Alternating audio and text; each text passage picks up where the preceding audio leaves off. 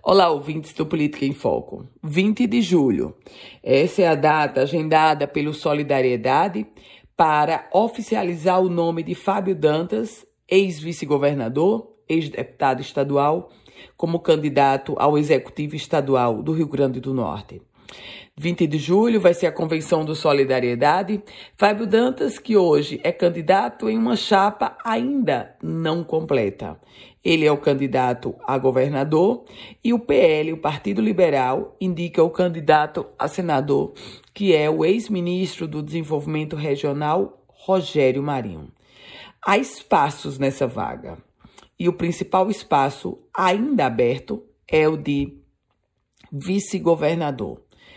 Diversos nomes estão postos para fazer a dobradinha com Fábio Dantas. Um deles é o do ex-prefeito da cidade de Açu, Ivan Júnior.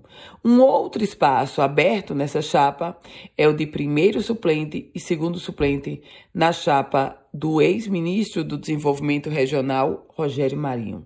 Obviamente, até 20 de julho, há tempo para esses espaços serem preenchidos e eles serão, sobretudo nessa fase onde as alianças e os fechamentos, as articulações estão se afunilando. Até 20 de julho, o Solidariedade precisará fechar a sua chapa e aguarda para preenchimento desses espaços, quem sabe, a chegada de novos partidos que somarão naturalmente no tempo de rádio e televisão, e é isso que nessas alianças o Solidariedade, como qualquer outra legenda, também busca.